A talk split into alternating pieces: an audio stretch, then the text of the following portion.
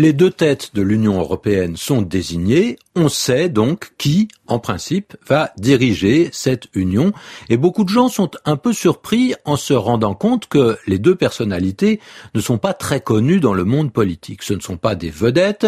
Ils n'ont pas fait une carrière très remarquée. On dit même qu'ils n'ont pas tellement l'expérience de ce genre de poste. Et à propos de Catherine Ashton, qui est responsable des affaires étrangères, on parle même souvent de néophyte. Néophyte, qu'est-ce que c'est? C'est un mot qui fait un peu savant, mais qui est relativement courant quand on parle de quelqu'un qui ne s'y connaît pas dans un domaine, mais qui fait ses premiers pas dans ce domaine. Il y a donc deux idées qui sont importantes. Le néophyte, il a peu de connaissances et surtout peu d'expérience dans une certaine activité, seulement il commence à s'y intéresser, et même il doit s'y intéresser.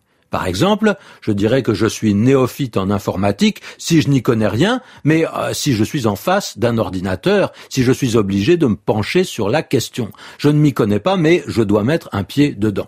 Alors, néophyte, c'est un mot qui a un petit peu le même sens que novice. Comme cet autre mot, on l'a employé dans un sens religieux au départ. Les néophytes, c'était ceux qui venaient d'être convertis, ceux qui venaient d'être faits chrétiens.